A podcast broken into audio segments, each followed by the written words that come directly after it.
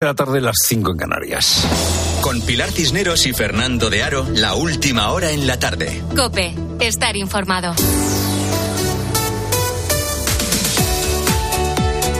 Muy buenas tardes a la gente gente. Este 2024 ha comenzado con un incremento de la tensión en Oriente Próximo. Desde que el pasado 7 de octubre, eh, con los atentados de Hamas, empezara eh, la guerra de Israel contra eh, Gaza, contra Hamas, eh, que controla la franja de Gaza, estamos todos con el corazón encogido, temiendo que el conflicto se extienda más. Y lo que ha sucedido en las últimas horas aumenta el riesgo de que el conflicto se extienda más. Bueno, pues porque Israel ha decidido ejecutar al segundo de Hamas en el Líbano y porque en las últimas horas se ha producido un atentado en Irán que ha provocado más de 80 muertos.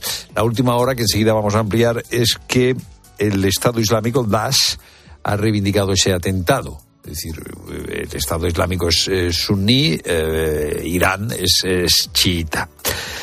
Tenemos la sensación de vivir en un mundo mucho más conflictivo a el mundo que vivíamos o al mundo en el que vivimos hace 3, 4, 5, 10 años. ¿Es eh, una falsa percepción? ¿Es una falsa intuición? Pues no, resulta que no. Nos lo ha dicho, nos lo ha confirmado Carmen Colomina, que es investigadora del CIDOM solo en 12 meses la violencia política aumentó un 27%. Por tanto, es cierto, estamos acumulando conflictos, lo que demuestra a más conflictividad, más impunidad. Bueno, pues aumentan los conflictos. Ya veremos si el de Gaza eh, escala, como se dice ahora lo que estamos viendo es la escalada de este riesgo de regionalización. Cuando el conflicto tiene focos en Líbano, en Irán y ahora mencionabais Irak, demuestra que es una guerra que va mucho más allá de la situación en Gaza. Y aquí en España, aquí en España es noticia la segunda, llevan dos ruedas de prensa del Partido Popular para explicar su enmienda a la totalidad de la ley de amnistía que ya está tramitándose. Eh, la enmienda a la totalidad del Partido Popular no es una enmienda a la totalidad a la ley de amnistía, es una propuesta de reforma del Código Penal con dos medidas fundamentalmente.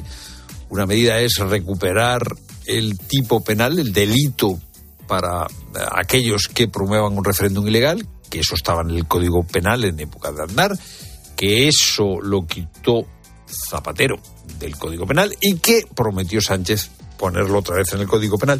Y la segunda propuesta del Partido Popular en esa enmienda a la totalidad es una eh, figura penal o un tipo penal que disuelve a las organizaciones, a los partidos que promueven eh, referéndum ilegales.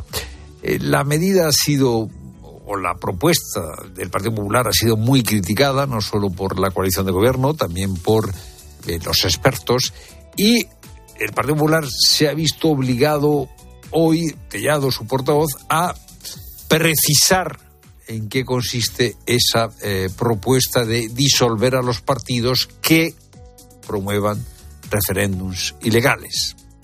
En España no se persigue a nadie por sus ideas, sino por sus actos, si estos son delictivos.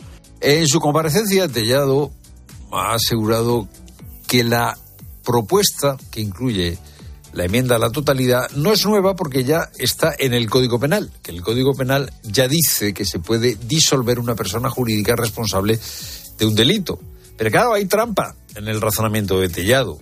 En el Código Penal no se habla de la disolución de partido político, se habla de la disolución de persona jurídica, es un concepto muchísimo más amplio. En realidad, eh, la posibilidad de disolver un partido está eh, tasada o regulada en la ley de partidos eh, creada en 2002 o promovida en 2002 por el Partido Popular y el Partido Socialista en su lucha contra ETA y con su entorno de Batasuna. Pero claro, extender esa fórmula que ya estaba un poco al límite, que ya estaba un poco al límite y que era propia de un momento en el que eh, el terrorismo y la política estaban mezclados, extender esa fórmula no parece que sea jurídicamente adecuado. El Partido Popular va a la zaga, el Partido Popular va por detrás, eh, va por detrás en un terreno que no es el que él ha marcado. Más le valdría al Partido Popular salirse de, como dicen ahora, ese marco creado por los partidos en el gobierno y hacer propuestas positivas en el ámbito de la educación, en el ámbito de la fiscalidad, en el ámbito de las políticas activas de empleo, por citar algunos posibles ámbitos. Es lo primero que quería contarte y ampliamos esa última hora que te daba hace unos instantes. El Daesh ha reivindicado la autoría del atentado que sacudió ayer Irán en la localidad de Kermán y que dejó al menos 84 muertos. A través de un comunicado, el grupo terrorista ha asegurado que dos de sus miembros provocaron las explosiones con cinturones explosivos. O sea, se habría tratado de un atentado suicida. Estamos también muy pendientes de Estados Unidos, donde al menos una persona ha muerto y varias han resultado heridas tras un tiroteo producido en una escuela de secundaria en el estado de Iowa. Adam Infanten es el sheriff encargado de la investigación. Lo que nos ha dicho el oficial es que llegó por primera vez siete minutos después de la activación por radio y que ha localizado a múltiples víctimas por disparos, pero aún no tenemos claro exactamente cuántos están heridos. Ahora estamos trabajando en esto precisamente. Ahora no hay mayor peligro para el público, el barrio es seguro y estamos trabajando para descubrir todo lo que ha ocurrido. Tras unos días con ligeros repuntes, el Euribor vuelve a bajar. La referencia que más se utiliza, ya sabes, el Euribor eh, es la referencia que más se utiliza para las hipotecas a tipo variable se espera que en la próxima revisión se note un pequeño descenso en las cuotas de la hipoteca. Fernando Mañoco. Hace seis meses el Euribor se encontraba en el 4,14%, medio punto por encima de los niveles de hoy. Eso quiere decir que las hipotecas a tipo variable con revisión semestral van a ver cómo se reducen ligeramente sus cuotas en la próxima actualización. Por el contrario, las hipotecas que se revisen anualmente todavía van a tener que esperar para recibir buenas noticias. Hace un año el Euribor se movía en el 3,3%, es decir, por debajo todavía de los niveles actuales. Así que la próxima revisión de las hipotecas que lo hagan anualmente todavía acarreará un pequeño encarecimiento. Los analistas estiman que ya esta primavera se verá un descenso generalizado, aunque modesto, en las cuotas de los créditos hipotecarios. Posteriormente, el Euribor irá moderándose a lo largo del año al mismo ritmo que el Banco Central Europeo vaya reduciendo el precio del dinero. Y el Barcelona visita Las Palmas con la obligación de ganar. Raúl Liñares. El partido será a las nueve y media de la noche y cerrará la primera vuelta del campeonato liguera. Esta es la última hora del partido. Elena Condis. El Barça está obligado a ganar su primer partido del año si no quiere descolgarse más de la liga con el Madrid y el Girona a 10 puntos. La gran novedad es Vitor Roque, ya está inscrito y podría debutar con el dorsal 19. Xavi puede sacrificar a Joe Félix, uno de los grandes señalados en el último partido del año que acabó con bronca. En el Las Palmas baja Julián Álvarez, cedido por el Barça por la cláusula del miedo. Alex Suárez en principio le va a sustituir en el lateral derecho. El Estadio Gran Canaria se va a llenar con más de 33.000 aficionados. En juego tenemos un partido ahora mismo. En el Sadar, minuto 50, Sasuna 1, Almería 0 y a las 7 y cuarto se jugará el Sevilla Athletic de Bilbao. Al Sevilla le urge ganar y el Atleti ha viajado ya sin Iñaki Williams. Y una última hora, hace escasos minutos, Ricky Rubio ha confirmado mediante un comunicado en sus redes sociales que su carrera en la NBA ha terminado.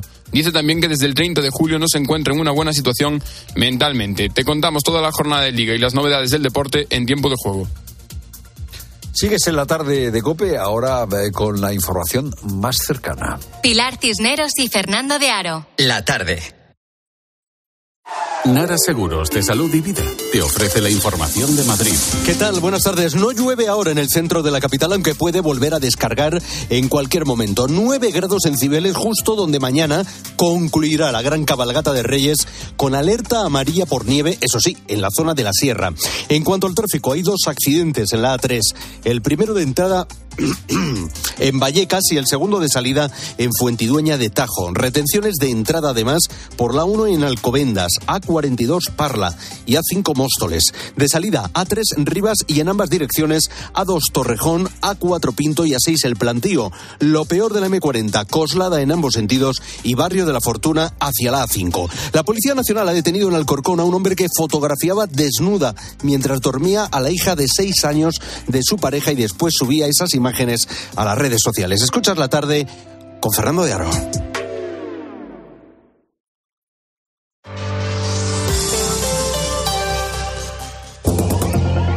Escuchas la tarde. Con Pilar Cisneros y Fernando de Aro. Cope, estar informado.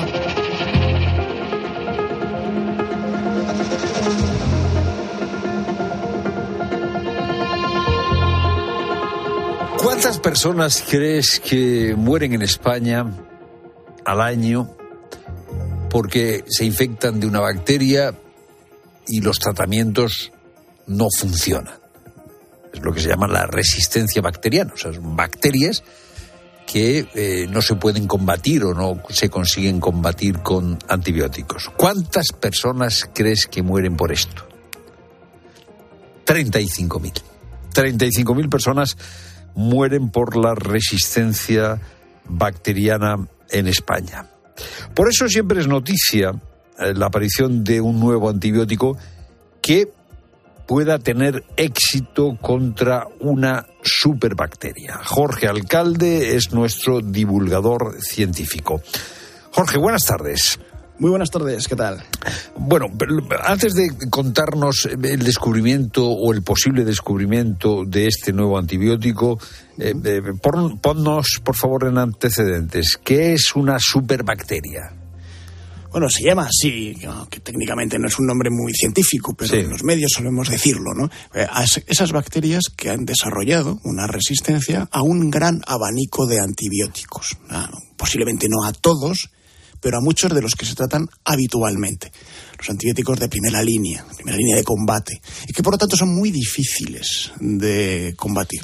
Suelen producirse, por ejemplo, muy a menudo en entornos hospitalarios. Hemos visto muchas enfermedades nosocomiales, como se llaman las enfermedades que se producen en entornos hospitalarios, que no responden a los antibióticos convencionales y que hay que utilizar con ellos estrategias más agresivas y cada vez más difíciles de conseguir. Son un serio problema de salud porque hay algunas personas que dicen que para el año 2050, por ejemplo, la mayor causa de mortalidad en el planeta podría estar relacionada precisamente con las resistencias de estas bacterias a los antibióticos que conocemos. ¿Y el descubrimiento en qué consiste?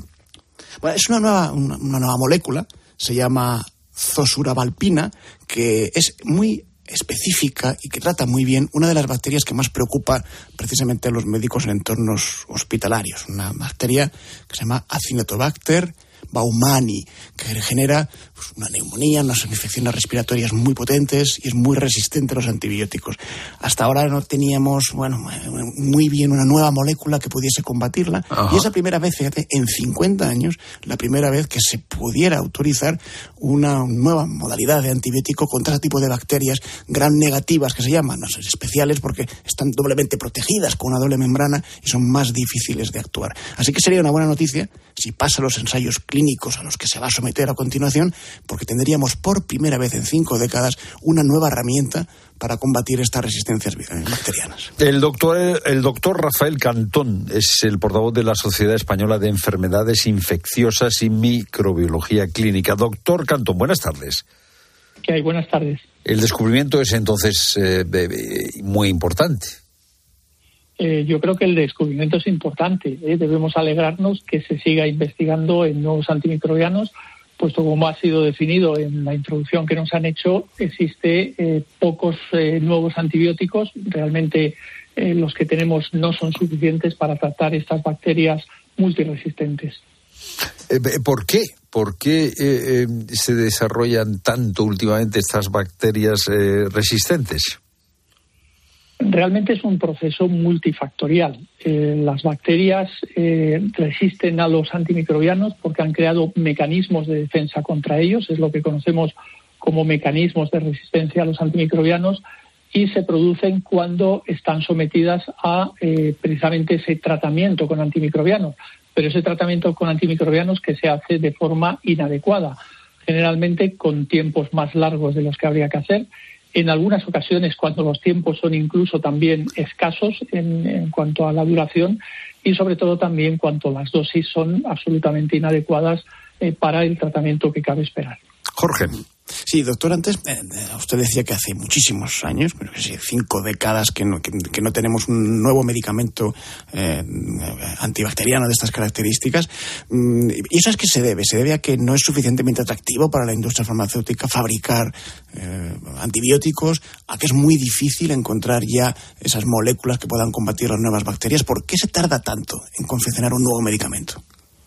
Quizás habría que definir lo que es realmente un nuevo antibiótico es decir, nuevas moléculas o compuestos que no utilizábamos antes han sido introducidos en el arsenal terapéutico en los últimos años. En concreto tenemos pues aproximadamente unas 20 nuevas moléculas durante los últimos 15 años que han sido introducidas.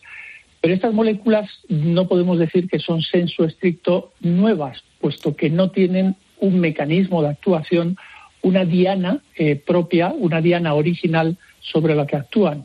Lo que hemos hecho con estas nuevas moléculas, con, las que me refería anteriormente, es buscar variaciones en su estructura química para hacer que los tratamientos pues, sean más cómodos para los pacientes o que incluso resistan algunos de los mecanismos de resistencia que estas bacterias tenían. Y, sobre todo, una de las líneas, de las líneas que han sido más eficaces es buscar eh, productos que inhiban esos mecanismos de resistencia. En concreto, pues las enzimas que destruyen a los antibióticos y que están producidas eh, por esas bacterias.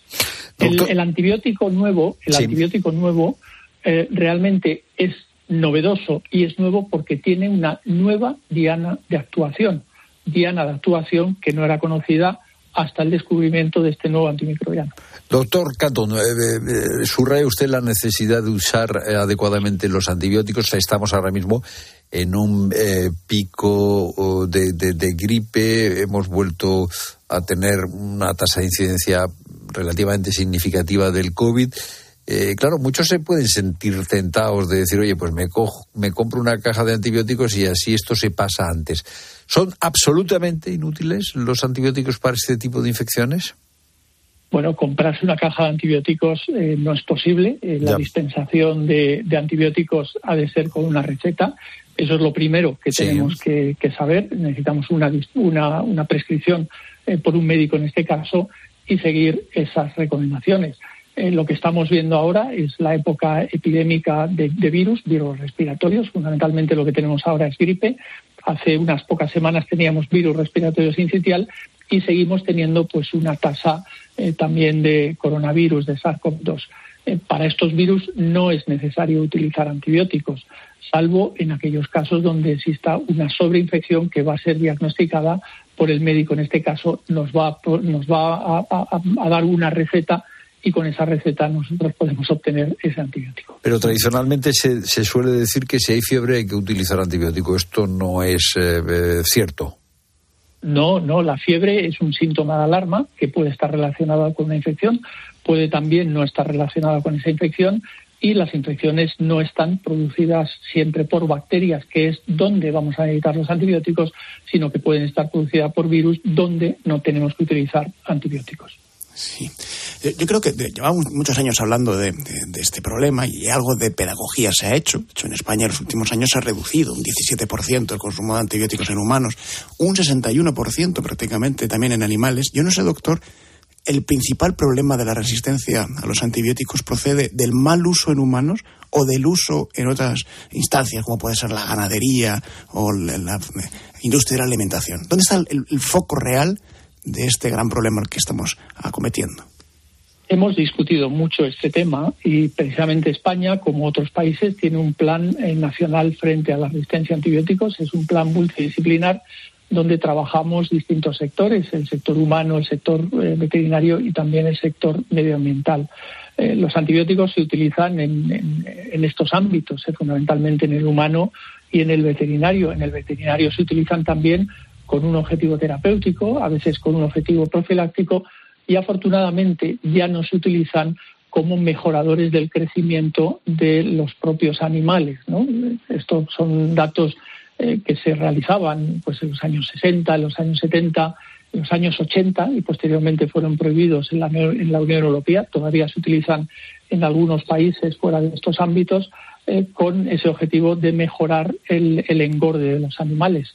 El uso de antibióticos siempre genera una presión selectiva esas bacterias pueden adquirir mecanismos de, resistencia, bien porque los adquieren de otras bacterias o porque mutan en, su estructura genética, haciéndose resistente a esos antibióticos. Por lo tanto, si reducimos el uso de antibióticos, también reduciremos la presión selectiva y, por tanto, las tasas de resistencia. Doctor Cantón, portavoz de la Sociedad Española de Enfermedades Infecciosas, gracias por estar con nosotros en la tarde de COPE. Muchas gracias. Bueno, Jorge, y he visto por ahí que los eh, chinos, siempre los chinos, han creado un motor hipersónico. Yo, claro, toda la información que me viene de China eh, siempre me provoca eh, una cierta inquietud. Inquietud, primero, por saber si es verdad, eh, si no es verdad. ¿Qué nos dice desde este motor hipersónico? Haces bien en, sospechar porque todavía no sabemos muy bien en qué consiste este motor y lo único que se sabe de él, pero es bastante interesante, es que ha habido una publicación de una revista científica donde aparecen los planos de lo que podría ser ese primer gran motor hipersónico que pudiéramos construir. Hipersónico quiere decir que va a por lo menos cinco veces más de la velocidad del sonido. De ahí para arriba. Es lo que se llama Mach 5, cinco veces más de la velocidad del sonido. Y este motor, según estos planos que se han filtrado y que han aparecido en esta revista científica, llegaría a Mach 16. O sea, estaríamos hablando de 16 veces más deprisa que el sonido. ¿Y qué veracidad le das a esta información? Bueno, es, es veraz porque se sabe que, al menos, tanto en China como en Estados Unidos, llevamos muchos años, los técnicos llevan muchos años buscando este tipo de tecnología, que se llama de explosión rotativa. Lo que utilizan es grandes presiones dentro del motor para generar una onda de choque y esa onda de choque sirve de impulso a la nave. Y se están acercando a ese Mach 16 en otros lugares del mundo, con lo cual no sería raro que en China estén muy cerca de lograrlo. De ahí a que lo puedan fabricar, pues todavía hay un gran paso que tendremos que ver si se puede dar o no, claro. Jorge Alcalde, gracias por estar con nosotros. Buenas tardes. Pasa muy buena tarde. Hasta luego.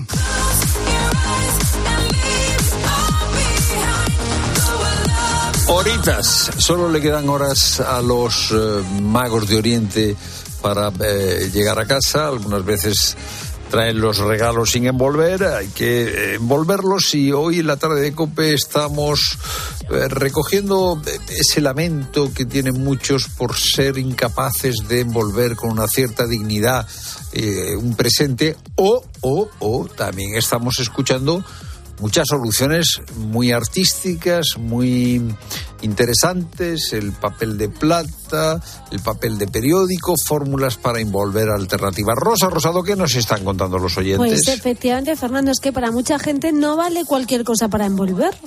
Buenas tardes, gente, gente. Bueno, a mí me pirra, me pirra envolver y que me regalen regalos envueltos, por supuesto. Ahora, lo que no soporto es que en una tienda, una tienda cualquiera, me regalen una bolsa con una grapa. Perdona, ¿eso qué es? ¿Una bolsa con una grapa? ¿Un lazo? No, quiero un papel, quiero mi bolso envuelto, no una bolsa con una grapa.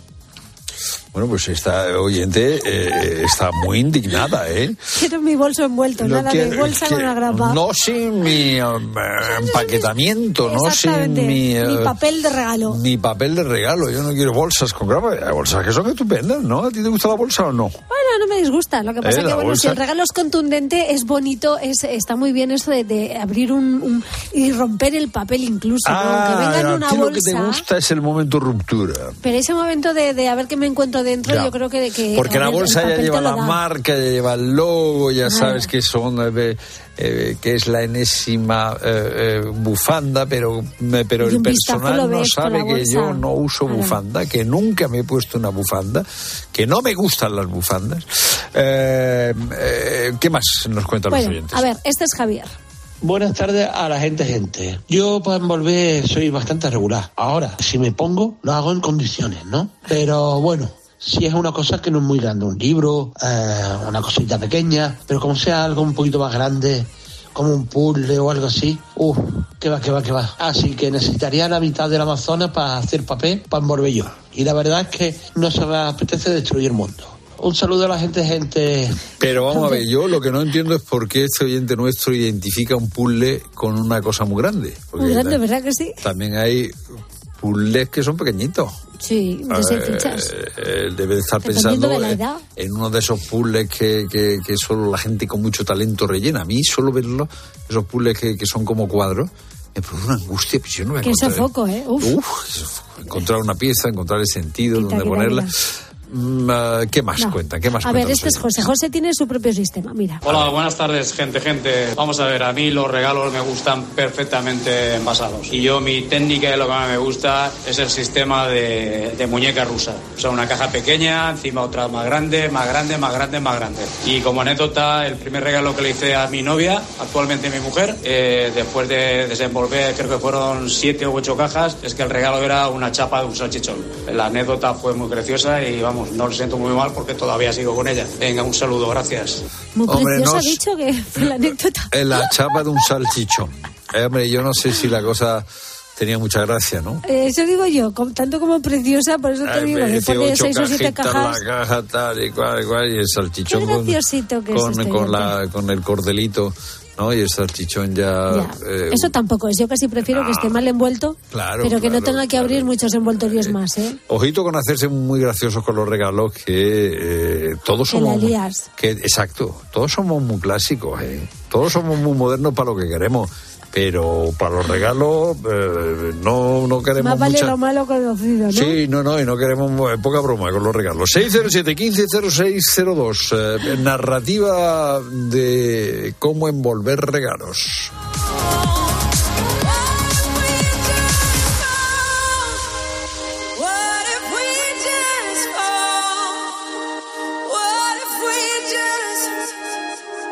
Escuchas la tarde. Con Pilar Cisneros y Fernando de Aro. Cope, estar informado. Vamos a ir a la DGT, la Dirección General de Tráfico.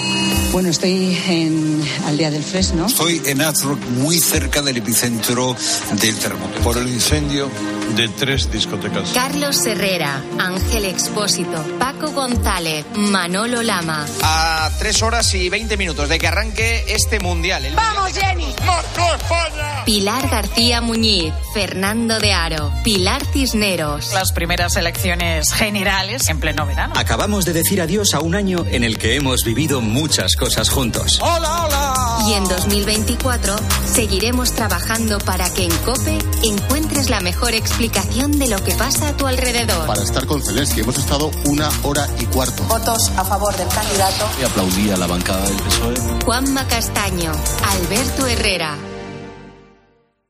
Ahora 3x2 en juguetes marca el corte inglés. Para que los Reyes Magos ahorren en sus compras de últimos días, Hasta el 5 de enero en los juguetes marca el corte inglés. tres al precio de dos. Y además grandes ofertas en las mejores marcas de juguetes. Ya vienen los Reyes Magos. Y pensando en ellos tenemos un 3x2 en juguetes marca el corte inglés. Aprovechalo en Hipercor y en el Corte Inglés. Te lo digo o te lo cuento.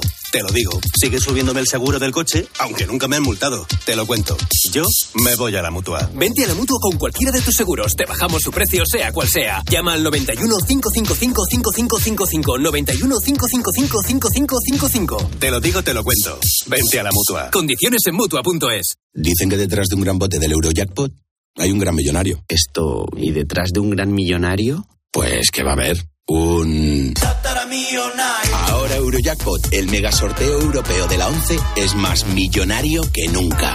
Este viernes, por solo 2 euros, bote de 120 millones. Eurojackpot de la 11, millonario por los siglos de los siglos. A todos los que jugáis a la 11, bien jugado. Juega responsablemente y solo si eres mayor de edad. Escuchas la tarde. Y recuerda, la mejor experiencia y el mejor sonido solo los encuentras en cope.es y en la aplicación móvil. Descárgatela. Si es que aquí un domingo no vamos a encontrar sitio en la vida. Ay, mira, ese parece que se va. Ah, no, está aparcando. Nada, pues vendo el coche en flexicar.es y ya está. No podemos estar aquí toda la tarde dando vueltas, que tenemos muchas cosas que hacer. Comprar o vender tu coche en flexicar.es puede ser muy fácil, igual demasiado. Flexicar, muy flexi, muchos cars. Estel, dígame. Que mi cuñado lleva dándome la lata con que si vuestra fibra es muy buena, que si 5G, Sí. y yo le decía que por ese precio, imposible. Pero- Pues nada, que me hago de Astel y resulta que es verdad. Ya. A ver ahora quién aguanta a mi cuñado. Vosotros no, ¿verdad? Que no es normal lo vuestro. Bueno, a ver. Que no. La fibra de calidad y el móvil que te ofrece Yastel por 43.95 no es normal. Por eso lo normal es llamar al 1510. Si conectas, el postre de la abuela. Con tu tío tocando villancicos con la botella de anís. Con la ilusión de los sobrinos abriendo los regalos. Tu Navidad se vuelve mucho mejor. Conectar energías con los tuyos mejora tu Navidad.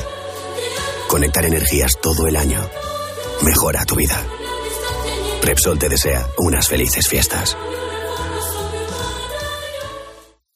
Al final del día, Expósito pone su mirada en aquello que te interesa. Se trata de una organización de hackers que ataca instituciones y empresas por todo el mundo, incluida España, y que tiene su punto de mira sectores estratégicos e incluso gobiernos. En España se les atribuyen ciberataques a los sistemas informáticos de los ayuntamientos de Getafe, Madrid, Camas, en Sevilla. Acaba el día con la mejor información. Acaba el día con Ángel Expósito. Desde las 7 de la tarde, todo pasa en la linterna de Cope.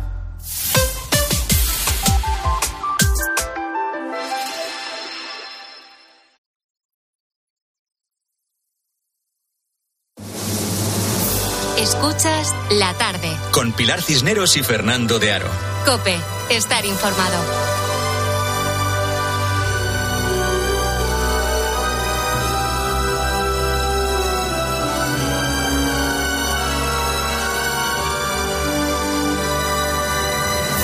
Y entra en el estudio nuestro crítico de cine, Juan Orellana, envuelto en esta sintonía eh, que parece el estreno de de una película de los años 50.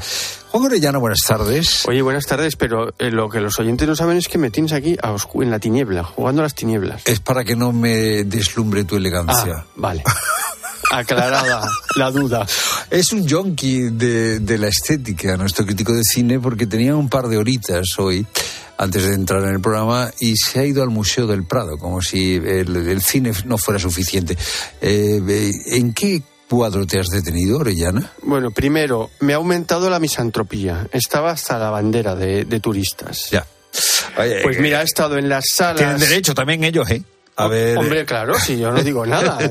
que se quite la gente del Museo del Prado bueno, que me va tiempo Orellana. a ver eh, la sala del ver, ¿qué siglo? XIX, he visto Goya, Sorolla, he visto los flamencos y he visto eh, pues mucho mucha pintura renacentista. Ya, eso no es el siglo XIX. No, no, que he ido luego también al XIX. Ah. Estos retratos de personajes ilustres y grises, tan castizos, ¿no? Ya. Bueno, me lo he pasado bien. Te lo has pasado bien. Bueno, y en la eh, en el cine no lo vamos a pasar Pues bien este sí, fin de semana. sí ¿o has no? tenido suerte porque A ver, a ver, esta cuéntame, semana, cuéntame. que por cierto hoy es jueves, pero se estrenaron ayer las películas porque en Ajá. Navidad Ah, hacen claro, cambalaches. claro, claro. Y la primera es una película estupenda de un director estupendo y la cinta se llama Los que se quedan. Usted déjeme tranquilo y yo lo dejaré a usted. Los chicos no le soportan, más bien le odian. Considero el mundo un lugar amargo y complicado. Nunca había pasado unas navidades familiares como estas. ¿Quién es este que considera el mundo un lugar amargo? Pues mira, este es un profesor, un profesor de historia antigua, bastante amargado, que interpreta a Paul Giamatti. Sí. Que está en un internado de pijos en Estados Unidos. ¿no? Internado de pijos. En 1970. Defínase pijo. Pues gente con muchísimo dinero, que Ya. sus papás les meten en un internado que tiene ya mucho abolengo, etcétera. Llegan las navidades Sí. y los chicos se van a su casa, excepto alguno que por razones X pues se tienen que quedar. En concreto, un chico que, bueno, pues su madre eh, que se ha hecho un novio, está de viaje con el novio y el chico le molesta. Entonces, alguien se tiene que quedar con los chicos que no van de vacaciones. Y le toca a este profesor amargado que como es el soltero del grupo siempre le toca. Y se tiene que quedar la cocinera que es una mujer negra que acaba de perder a su hijo en la guerra del Vietnam, porque estamos en 1970. Ajá. Bueno, pues entre los tres, que en principio no están muy bien avenidos... O sea, están la todos- cocinera, el, el, profesor, profesor amargado y, el pijo. Y el, alumno pijo. Y el, alumno pijo al que su novio, su madre se le echa un novio. Exacto. Y entonces, bueno, pues entre ellos se va a ir saliendo unas historias que les va haciendo a cada uno cambiar en muchas cosas. La película tiene momentos cómicos, aunque es un, un drama muy bien hecho. Un director que es Alexander Payne, que es eh, todas las películas que ha hecho son interesantes. Eh, ya empezó hace años con un que se llamó Entre Copas y desde el- entonces no ha parado de hacer películas independientes. De hecho, esta película está hecha en cine. O sea, cuando en celuloide. Cuando la ves en el cine ves que los créditos vibran como antiguamente. Anda. Es maravilloso. Qué gusto. Y con esa textura ochentera. Es una película estupenda que toca muchos temas con mucha inteligencia, una interpretación de los actores magníficas y es, mm, bueno, pues una gran recomendación. Los que se quedan, ¿qué puntuación le das? Pues vamos a empezar con el 8, que no está nada bueno, mal. está mal, es un no- notable Está- está alto. Y me vas a hablar de una película de la que ya me han hablado, y me han hablado bien, me vas a hablar de Yo Capitán. Efectivamente. Tenías razón cuando dijiste que no debíamos irnos. Prefiero morir en Senegal. No morirás. Europa nos espera. Tengo miedo de no volver a ver a mi madre. Quiero que me perdone. Las personas que me han hablado bien de esta película son personas que se dedican mucho pues eh, a a la cuestión de las migraciones, eh, trabajan en organismos internacionales. Claro, eh, a ellos les parece muy bien la película y a los que no trabajamos en eso, al gran público, Pues ¿qué nos va a parecer? Nos va a parecer muy bien, pero es una película dura. Ajá. Lógicamente, porque es una especie de road movie, porque es un chaval, Seydou, y su amigo y primo, Musa, senegaleses, jovencitos, que deciden venir a Europa porque tienen una idea pues eh, absolutamente idílica de Europa y de Occidente.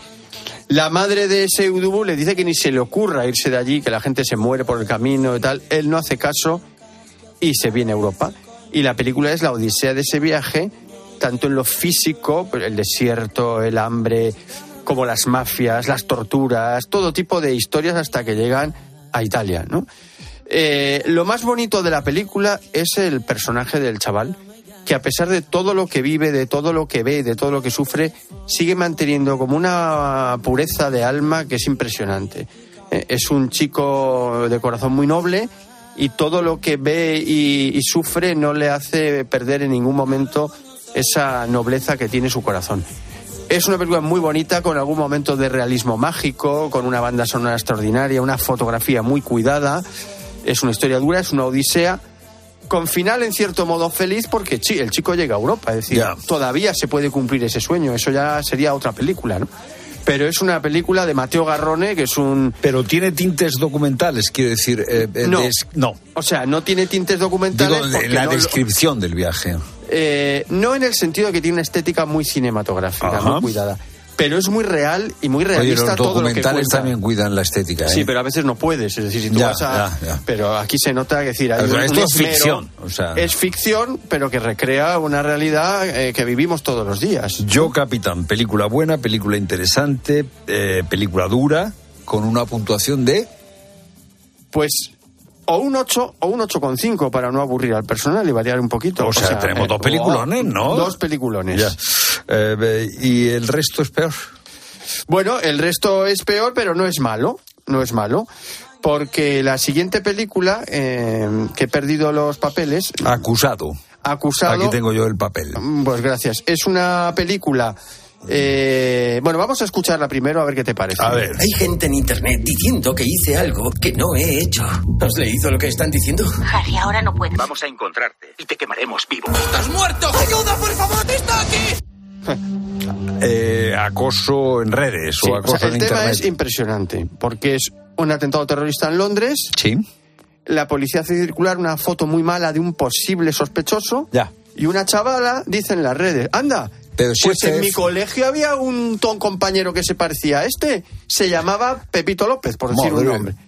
Y la gente empieza a investigar y tal, a- empiezan a poner fotos de Pepito López que se parece.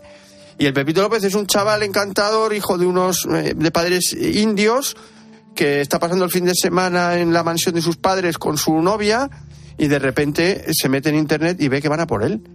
Eh, llama a la policía, la policía, "Bah, estas cosas pasan siempre, relájese, no pasa nada. ¿Qué pasa? Que esta historia tan interesante, a los tres cuartos de la película lo convierte en casi una peli de terror. ¿eh? De acoso, la casa, la persecución, la angustia. fuerza. Y se convierte en una película de género eh, y el tema de la denuncia social como que pasa a un segundo plano. Pero desde luego es muy interesante. Eh, yo no voy a contar cómo acaba, pero habla del peligro de la red, del, del linchamiento al margen de la justicia, Ya. que es lo que redes Acusado. sociales.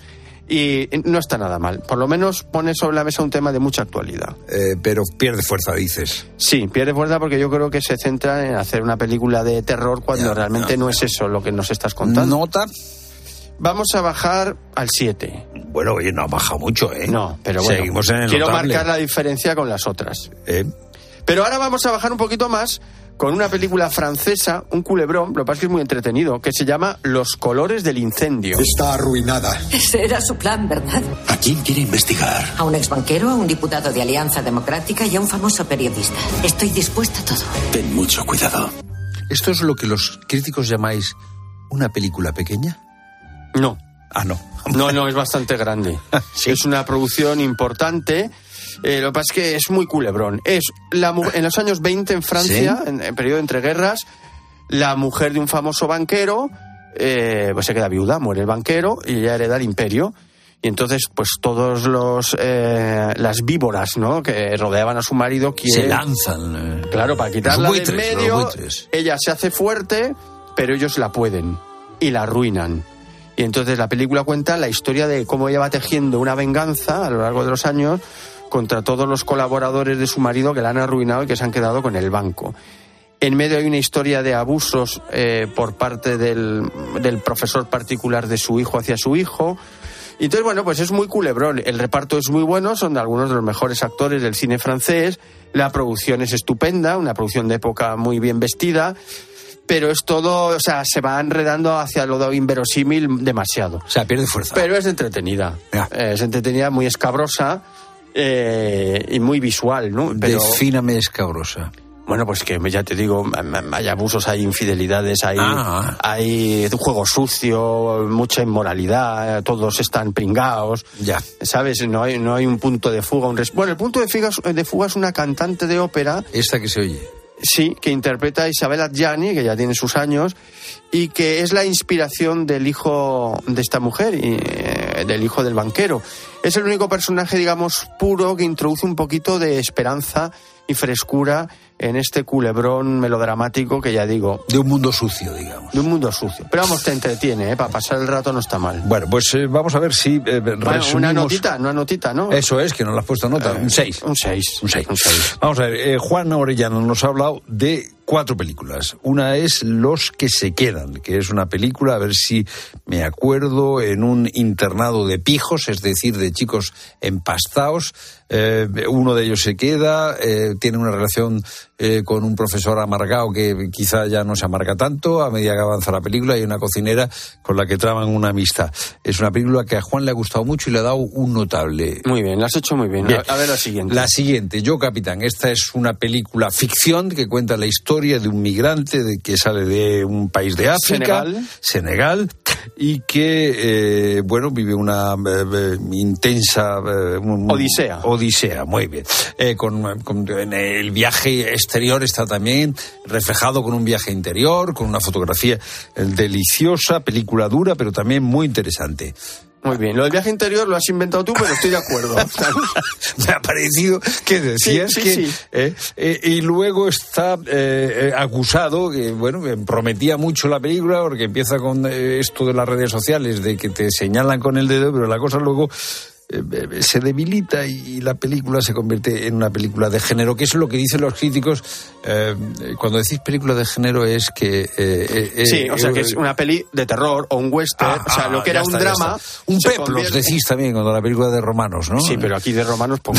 no, no mezclemos las cosas, que es, una, es un acusado. eh, y luego está eh, los colores del incendio, pues son todos unos depravados. Le roban a una señora que ha heredado y entonces se La lanzan. ambición del dinero. eh, la ambición del dinero. En los felices años 20. En los felices años 20, infelices para los protagonistas de la película. Sí, para unos más que para otros. Exacto, siempre, siempre pasa, ¿eh? Siempre. eh, y luego tenemos eh, la película de 13. Ah, bueno. Eh, ¿Qué tenemos en 13? Lo que el viento se ¡Hombre, llevó. no! ¿Hasta dónde iré yo? ¿Qué podré hacer? Francamente, querida, eso no me importa. Te, voy a contar un secreto ahora que no nos escucha Que no la nadie. soportas. No. Algo peor. Que no la has visto. Que no la he visto. Pues es tu ocasión. ¿Eh? Mañana en el programa Classics que presenta José Luis García. Es una película que tienes que estar en el sofá, Sí. eh, no con mucho sueño porque es larga, a muchos les resulta pesada, pero Sí. bueno, es un clásico Y luego es un reflejo de lo que fue aquella época eh, de la guerra civil no- norteamericana tan, tan importante. Tan ¿no? importante, ciertamente. Y, con un reparto glorioso y un- algunos diálogos ya emblemáticos de la historia del cine y con una banda sonora que Adiós estamos pongo oyendo por testigo que no volveré. eh, a ser pobre. ¿no? Eh, sí. Bueno, ojalá sea tan fácil poner a Dios por testigo y solucionar el problema. Bueno, lo que el viento se llevó, has dicho que eh, este fin de semana... en- Sí, en- mañana en el programa Classics de José Luis García en torno a las 10 de la noche. Gracias, eh, Juan Orellana. eh, Hasta la semana que viene. Jonky de la estética, antes de entrar en el estudio, se ha dado un paseo por la pintura española del 19 que, que tiene un poco de feísmo en algún momento. ¿eh? Sí, claro que sí. Sí. Eh, eh, bueno, Hombre, ahí tienes las- la época negra de Goya. la época negra de Goya, ahora buena es como ella sola, ¿eh? los cuadros son buenos como yo solo. Gracias, Juan. Hasta la semana que viene.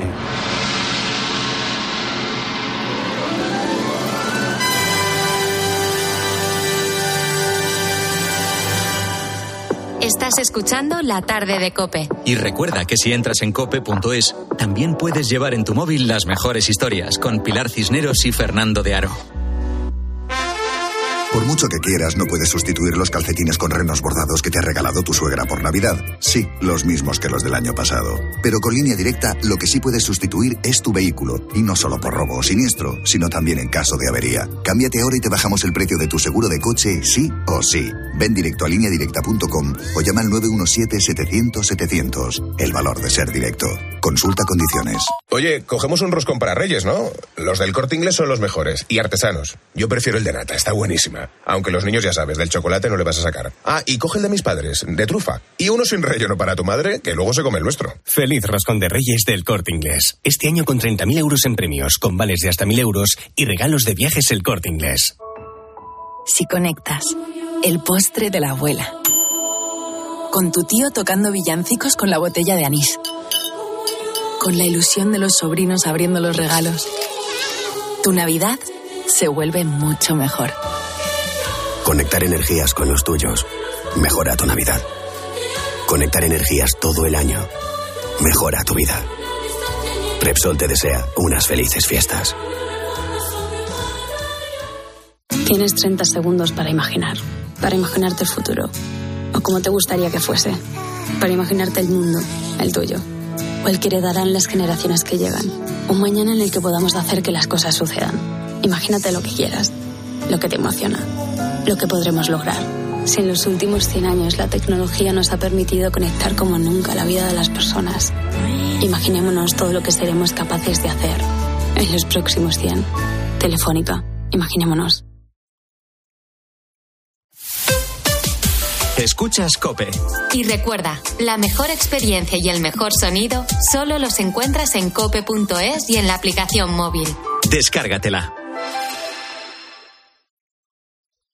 La Iglesia Nigeria necesita medidas de protección frente a atentados, secuestros y asaltos de terroristas yihadistas. Con tu ayuda podrán contar con cámaras de vigilancia y muros protectores en el exterior de sus iglesias. Los sacerdotes también necesitan en su misión pastoral coches para desplazarse a diario con más seguridad. Esta Navidad regala esperanza a los cristianos de Nigeria con COPE y ayuda a la Iglesia necesitada. Llama ahora al 91 725 9212 o dona en ayuda a la iglesia necesitada.es. La Iglesia Mártir de Nigeria cuenta contigo.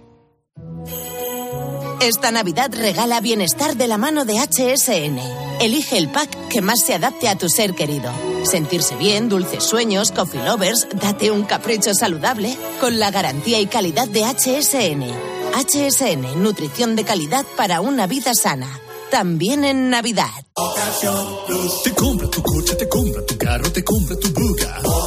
Te compra tu furgo, te compra tu moto, te compra tu auto, caravan. ¿Te han hecho una oferta? Te la mejoramos. Has oído bien. Mejor precio garantizado y compromiso de pago en 24 horas. Ven a vernos. ¿Eres administrador de fincas? ¿Quieres mejorar los servicios de seguridad, conserjería y limpieza en las comunidades que administras? Grupo Sercon 900-102-101 gruposercon.com Si te preguntan qué emisora escuchaste ayer, di Cope. Escucho Cope todas las mañanas yendo al trabajo en el coche. Yo me pongo la cope cuando voy a correr, le llevo los cascos. La verdad que Cope me aporta información, datos, entretenimiento. Cope me da mucha compañía. Cope, la radio en la que crees.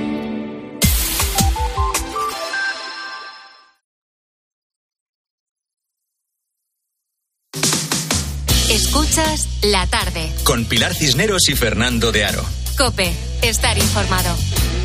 Ángel Espósito, buenas tardes. ¿Qué tal, Fernando? Buenas tardes. Oye, tres chispazos y me pongo serio. El primero de ellos, en fin, a ver cómo lo digo, que Dios me perdone. El Daesh, lo has contado, ha reivindicado la matanza en Irán de hace un par de días. Y digo que Dios me perdone porque menos mal que ha sido el Daesh. Ya. Quiero decir que las consecuencias en la región, aunque a Irán no le hacen falta excusas, espero que no sean las que hubieran sido si es Estados Unidos o si es Israel. Parece que lo reivindica el Daesh. Veremos cuál es la verdad porque están todos como cabras. Y es que nos olvidamos. Hablamos mucho de la guerra entre Irán, Israel, entre los palestinos y tal se nos olvida que el principal conflicto es, entre chiitas y suníes, como bien sabemos allí. Sí, sí. Por lo tanto, mira, un, pasito más. Oye, otra, otra derivada. Fíjate, hoy, hoy aquí en, se ha conocido en España eh, los datos, el balance de la Dirección General de Tráfico del año pasado. 1.100 muertos. Yo, por logística familiar, me tengo que chupar todos los días un atasco muy importante por la mañana ¿No tienes la impresión de que es un milagro que solo haya 1.100 muertos con cómo conduce la gente? Sí. Quien no se va pintando va hablando por teléfono. Quien no va hablando por teléfono va escribiendo directamente mensajes. Es, impresionante. Vas en el atasco mirando alrededor y dices, esto en el atasco, cuando vayas solo, que encima te crees que vas tranquilo. Ya. Bueno, me, parece, me parecen hasta pocos. En fin, otra vez que Dios me perdone. Y por último, en fin, o nos reímos o nos va a dar algo. Hay una noticia y es que el Parlamento británico se ha denunciado que han gastado en el año pasado 100.000 euros en champán. Vale, Nos parece poco. ¿Eh? A John Uriarte y a mí no solo nos parece poco, sino que nos parece bien. Por lo tanto, vamos a explicar cómo gastarse una pasta gansa en un parlamento en eh, condiciones. Pues nada, apuntaremos todos los, eh, todas las sugerencias que salgan. Gracias. Ahora lo contamos. Te escuchamos. Chao, hasta ahora. Y llevamos toda la tarde eh, escuchando a la gente, gente que nos cuentan sus problemas para embalar los regalos y algunos nos dan consejos. ¿Qué dicen los oyentes, Rosa Rosado? Sí, porque hay gente que no soporta un regalo mal envuelto, Fernando. Hola gente, gente. Pues yo soy de las que envuelve fenomenal. Me encanta, me encanta tener papel de envolver, todo tipo de... Me gusta muchísimo un paquete bien envuelto y yo soy de las que a las dependientes, como le estoy haciendo mal, o le digo, o lo estás haciendo mal, o le digo, trae que lo envuelvo yo, porque no puedo soportar un regalo mal envuelto, me parece lo peor. Claro, yo me solidarizo ahí un poco con las dependientes, ¿eh? O sea, ya es complicado, eh, cada uno eh, pidiendo lo suyo, hay que tener en cuenta todas las partes, ¿no? Y luego hay gente como Mari Carmen que, bueno, que disfrutan además envolviendo regalos. Buenas tardes, gente, gente. Tengo 70 años y me encanta envolver los regalos. Tengo una paciencia increíble, me gusta tener el tallito, que vayan perfectos con sus florecitas, su nombrecito y luego los pongo en una bolsa muy chuli, que me quedan muy requete bien. Y además disfruto muchísimo haciéndolo. Buenas tardes, gente, gente. Pues qué bien, pues qué bien. Una persona que no se estresa, que lo sabe hacer, menos mal, menos mal. Pero ¿sabes por qué pasa esto, Fernando? Porque hay mucha gente, para mucha gente, gente, el envoltorio sí. forma parte del regalo, por eso se ocurre tantísimo envolverlos bien, como nos cuentan por aquí. Buenas tardes, gente, gente. Yo reconozco que se me da de maravilla lo de envolver. No me cuesta trabajo. Sobre todo porque pienso que el envoltorio forma parte del regalo y crea una ilusión y unas expectativas de lo que puede haber dentro. Entonces busco y elijo el papel, la cinta, la etiqueta, el mensaje, todo con tal de decorarlo lo mejor posible. ¿Y a quién no le ha pasado el que le dé pena romper o rasgar el envoltorio de un regalo? ¿Ves? Sí, sí, oye, pero me, estoy sorprendido porque yo creía que eh, eh, la gente, gente, eh, en su inmensa mayoría, eran todos eh, unos desastres. Claro, cree el ladrón que todos son de su condición, pero, pero estoy viendo que no, que hay una mayoría muy primorosa. ¿eh? Sí, lo que pasa que nuestro problema, Fernando, lo que nos falta a ti y a mí es práctica. sí, va a ser eso. Buenas tardes, gente, gente. Vamos a ver, yo soy pintor, pintor, decorador. Entonces yo estoy muy acostumbrado a envolver cosas para tapar, para no manchar. Pues envuelves el aire acondicionado, envuelves marcos de puertas, ventanas, muchas cosas para no manchar. Y entonces, pues decirlo así, tengo bastante práctica en envolver. y cuando hay que envolver algo, pues la verdad que acostumbrado a lo que estoy haciendo siempre, que son más bien cosas grandes, pues envolver un regalillo y eso, pues es fácil.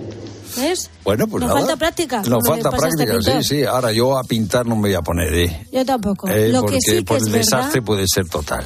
efectivamente, pero sí que es verdad. Y para terminar, eh, lo que yo te digo, que va a ser verdad que los regalos mal envueltos nos gustan más.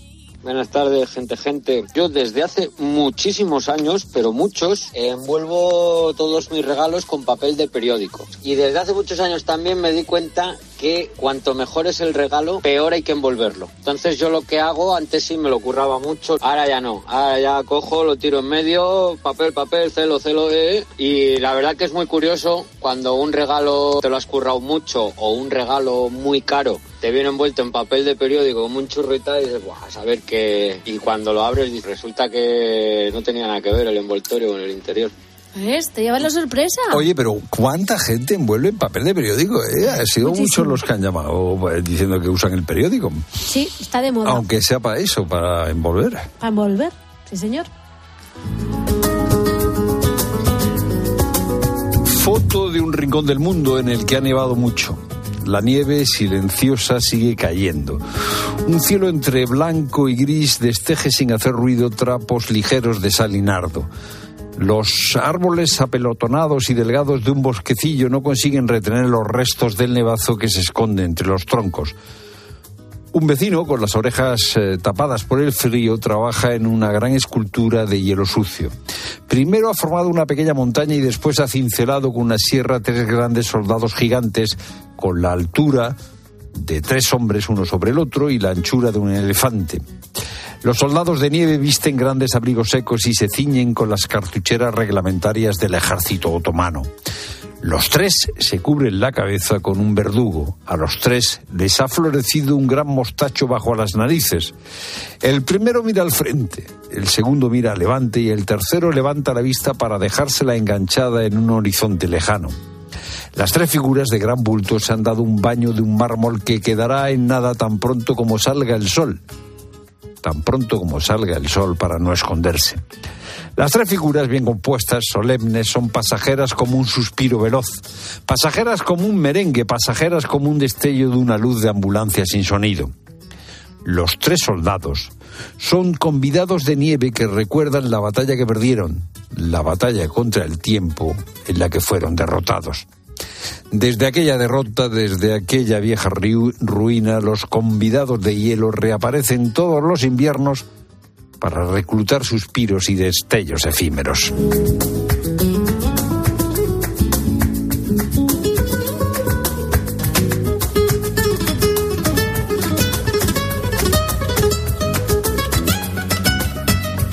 Y ahora se enciende la linterna de la cadena Cope. Te quedas con Ángel Espósito.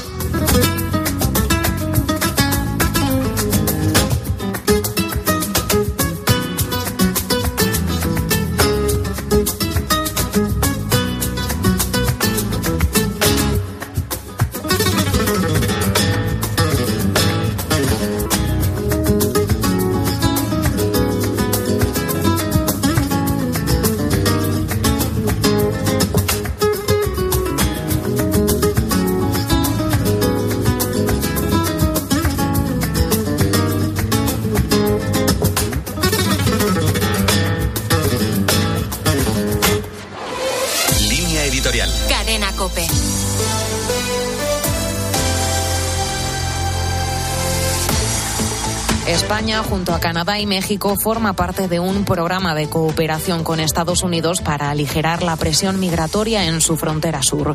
El objetivo de este programa, que cuenta también con la participación de la Organización Internacional para las Migraciones y de ACNUR, es fomentar la migración regular a través de centros regionales en países del sur y del centro de América.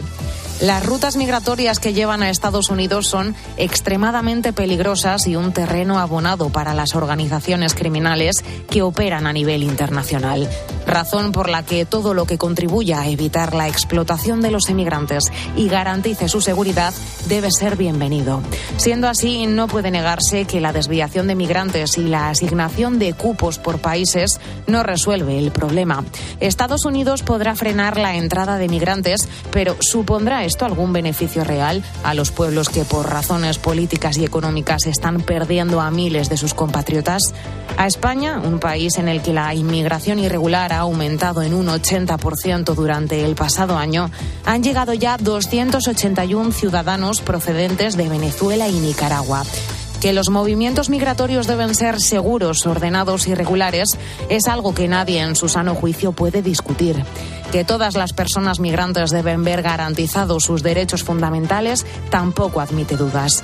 Lo que no está tan claro es que los países receptores de migrantes estén tan comprometidos en la lucha real y coordinada contra la pobreza en los países de origen como contra las organizaciones criminales que negocian con la vida de los migrantes.